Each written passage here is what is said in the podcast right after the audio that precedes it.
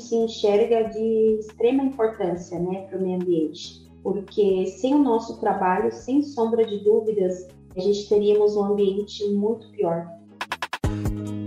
Essa é a Ionara dos Santos, de 31 anos, diretora da Avemari, uma cooperativa de coleta e reciclagem que fica em Santana do Parnaíba, na Grande São Paulo. De uma cooperativa que consegue coletar uma média de 400 toneladas mensais, então são 400 toneladas a menos mensais que não estão nos esgotos, que não estão nas ruas, são 80 famílias que são sustentadas pela reciclagem. Divorciada e mãe de três meninos, um de 13, outro de 9 e o caçula de 3 anos, Ionara trabalha desde os 18 anos com reciclagem. Às vezes a gente aqui desmotiva, fala, não, vamos parar, vamos sair, mas aí a gente olha e fala, tem um ambiente nos esperando e tem pessoas nos esperando né, através desse trabalho. Então, assim, a gente não pode parar, a gente precisa continuar. Esse é um trabalho extremamente excepcional para um meio ambiente mais limpo e sustentável. E, sem sombra de dúvidas, esse trabalho transforma vidas. Olá, seja muito bem-vinda e muito bem-vindo ao segundo episódio desta temporada do Caixas de Ideias, o podcast que te ajuda a pensar dentro da caixa. Eu sou a Fabiola Altran e hoje a gente vai entender como as embalagens podem nos ajudar a proteger o futuro de todos e ainda garantir a segurança dos alimentos que chegam até nós.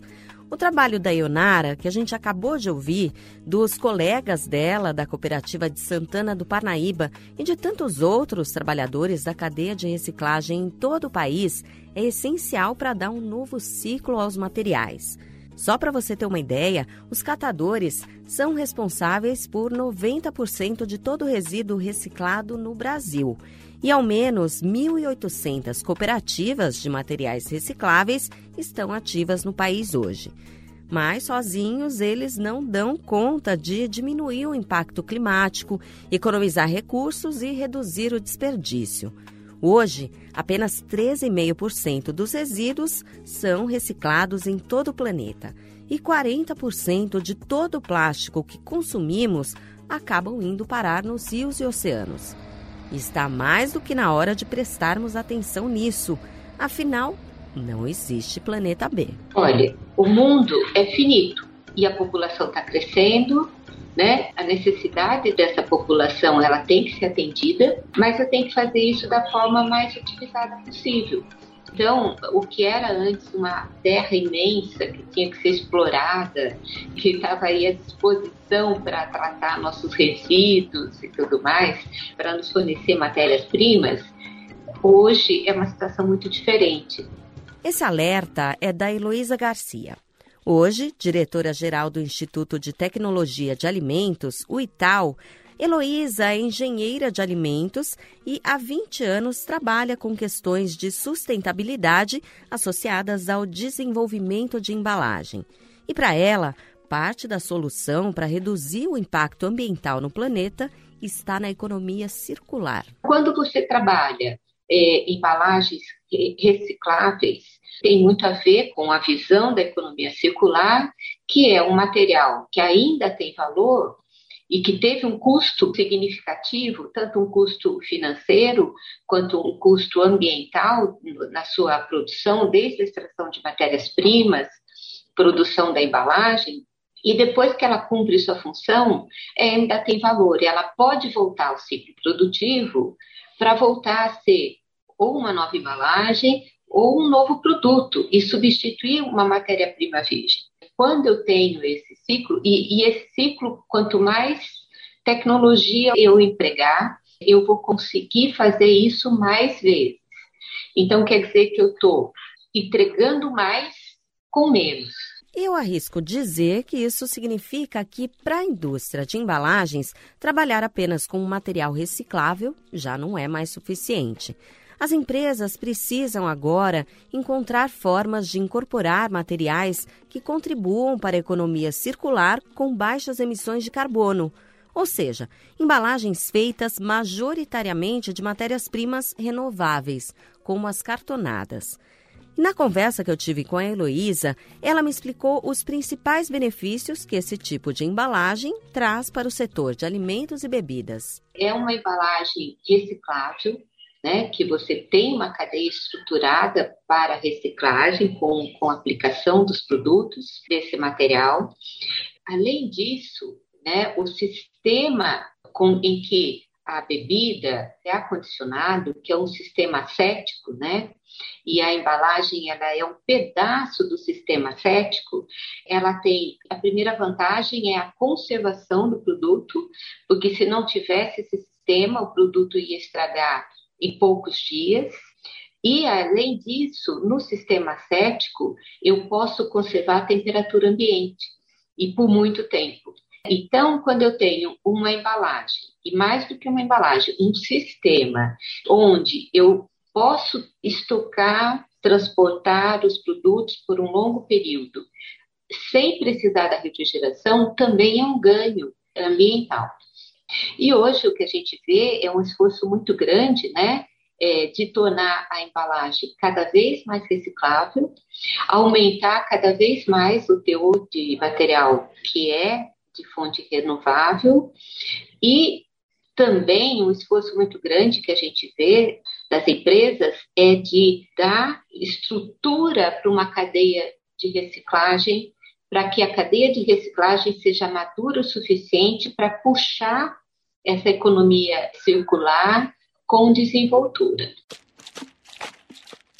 Duas gigantes, a Tetra Pak líder no mercado de soluções de processamento e envase, e a Clabin, maior exportadora de papéis para embalagens do Brasil, se uniram para enfrentar os desafios da reciclagem e fazer com que as embalagens evoluam cada vez mais. Que a gente vai até um papel para embalagem e o passo além de transformar a embalagem num meio mais sustentável precisa de grandes parcerias. Inovar sozinho hoje é muito lento. Então, inovar com parceria faz com que as coisas se acelerem. Esse é o Flávio De Ganucci, diretor de negócio papéis da Clabin. A empresa, conhecida por ter florestas certificadas, manejadas em formato de mosaico que garantem corredores para a biodiversidade, é a principal fornecedora da Tetra Pak. Juntas, as duas investem em parcerias para driblar barreiras, simplificar o processo de reciclagem e levar para o mercado embalagens inovadoras. As taxas que a gente recicla têm que aumentar. E quanto mais fácil for o processo de reciclagem, mais valor vai ter essa embalagem pós-consumo. Então, hoje a gente consegue, por exemplo, produzir é, celulose cristalina. Então, é um processo específico, não é exatamente o processo que eu faço para fazer a celulose mais convencional, mas com a celulose cristalina, eu tenho uma barreira ao oxigênio. Então, esse é um desenvolvimento super importante em que a gente é, trabalha junto. Eu sempre manifesto assim. A Clabin não tem como fazer isso sozinho. A Clabin não consegue dar agilidade a um processo como esse. É, é uma cadeia. Imagina, é da mudinha passando para o processo de é, produção de uma árvore, que demora 7 ou 14 ou 21 anos, passando pelo processo de fabricação da celulose, depois fabricação do papel, depois indo para a cadeia de vocês, né, que transforma isso, que imprime, que coloca os filmes sobre esse processo e que depois vai lá fazer um processo de invase. Como é que a gente consegue sozinho desenvolver isso? Ou como é que a Tetra Pak conseguiria sozinho é, chegar em toda essa cadeia? Não dá. Então é daí que vem a cooperação e essa cooperação tem uma grande vantagem, a agilidade. Se até aqui alguém tinha alguma dúvida de que para enfrentar os desafios da reciclagem é necessária uma abordagem sistêmica, acho que agora ficou evidente, né? Aqui de novo, a Heloísa Garcia. Cada vez mais nós temos que fazer as coisas mais rápido e melhor, e para isso as parcerias são fundamentais. Porque não adianta eu ter todo o controle ambiental na minha planta, se as matérias-primas que eu uso não têm dentro da sua cadeia produtiva a mesma preocupação.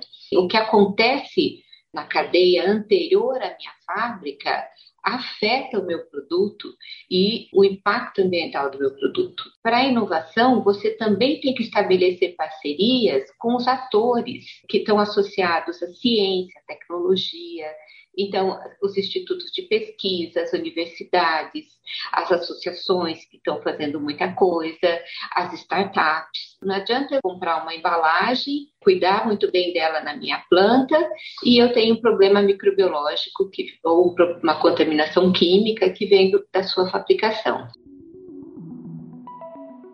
É isso, gente.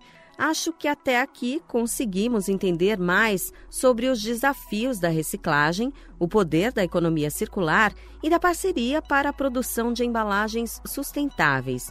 Mas e o que vem por aí? Qual é o futuro da embalagem e a que distância estamos dele? Quem vai nos ajudar a entender melhor é a Valéria Michel, diretora de sustentabilidade da Tetra Pak Brasil e Conisul. Ela é engenheira química especializada em gestão ambiental e trabalha há mais de 19 anos na área de sustentabilidade. Tudo bem com você, Valéria? Oi, Fabiola, tudo bom? Seja muito bem-vinda ao Caixas de Ideias. E eu quero começar o nosso papo pedindo para você contar para a gente como que a embalagem pode ser uma aliada para a gente ter um mundo mais sustentável. É, Fabiola, aqui na Tetra Pak, eh, nós enxergamos a sustentabilidade como um conceito bem mais amplo e que permeia todo o nosso negócio. Ou seja, a gente olha para todo o ciclo de vida dessa caixinha e como ele pode contribuir para uma economia circular baixa em carbono. Então, tudo começa no desenho da embalagem. É nessa etapa onde a gente avalia as matérias-primas que vão compor essa embalagem e qual é o impacto de cada uma delas na reciclagem.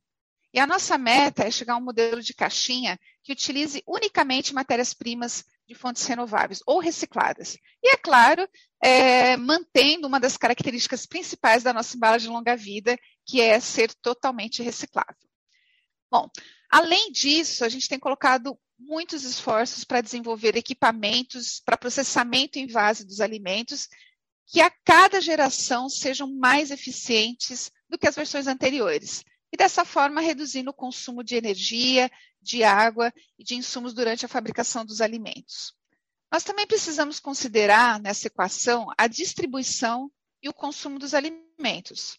Isso significa oferecer caixinhas que tenham melhor desempenho logístico comparado com outros tipos de embalagem. Valéria, pelo que você contou aqui para gente, ainda é possível tornar as caixinhas mais sustentáveis? É isso? Com certeza, Fabiola, a gente tem como ainda tornar nossa caixinha mais sustentável. E nós temos avaliado uma série de materiais que futuramente eles vão poder ser incorporados às nossas embalagens, mas tudo isso depende de muita pesquisa e de certificações. Por exemplo, a gente tem conduzido na Europa um teste piloto de uso de, de polímero reciclado nas nossas embalagens mas ainda é um número limitado e com impactos é, restritos ao local onde está sendo o teste. E no ano passado também, nós lançamos lá no Japão um modelo de embalagem feito unicamente de papel e plástico, utilizando uma barreira alternativa no lugar do alumínio.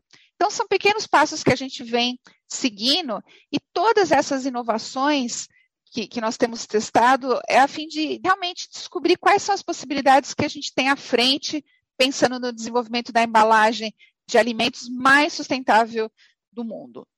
Hoje, todas as nossas embalagens são totalmente recicláveis e algumas já se destacam por possuir um percentual de renovabilidade acima de 80%. Isso, claro, dependendo de onde ela está sendo é, lançada e do mercado aonde isso está sendo feito. Agora, a pergunta que não quer calar: qual é a distância que estamos para ter a embalagem mais sustentável do mundo? Fabiola, a gente está muito próximo disso, é, já que a maior parte da nossa embalagem já é uma fonte renovável. Aqui eu estou falando do papel e do polietileno de cana-de-açúcar que a gente já vem usando em substituição ao polietileno tradicional. Mas mais do que isso, a gente vem estudando e fazendo é, é, pesquisas de materiais alternativos que nos permitam aumentar ainda mais essa quantidade de material renovável na embalagem ou de material reciclado na composição da embalagem. E dessa forma, a gente vem buscando diferentes formas de como chegar ao nosso objetivo dessa embalagem do futuro. E o meio ambiente agradece, né, Valéria?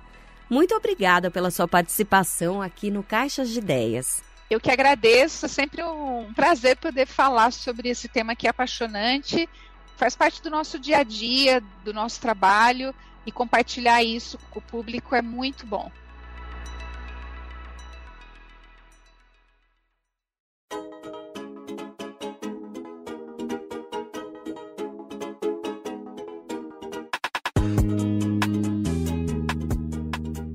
Este episódio da segunda temporada do Caixas de Ideias, o podcast que te ajuda a pensar dentro da caixa, fica por aqui.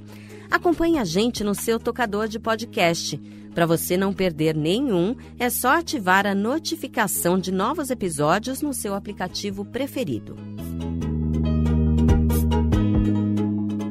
O Caixas de Ideias é uma produção da Rádio 2 para a Tetra Pak Brasil.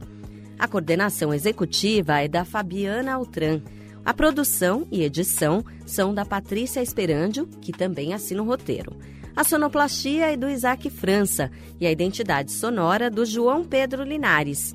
Eu, Fabiola Altran, conduzi as entrevistas e apresentei esse episódio. Obrigada por ficar com a gente e até o próximo.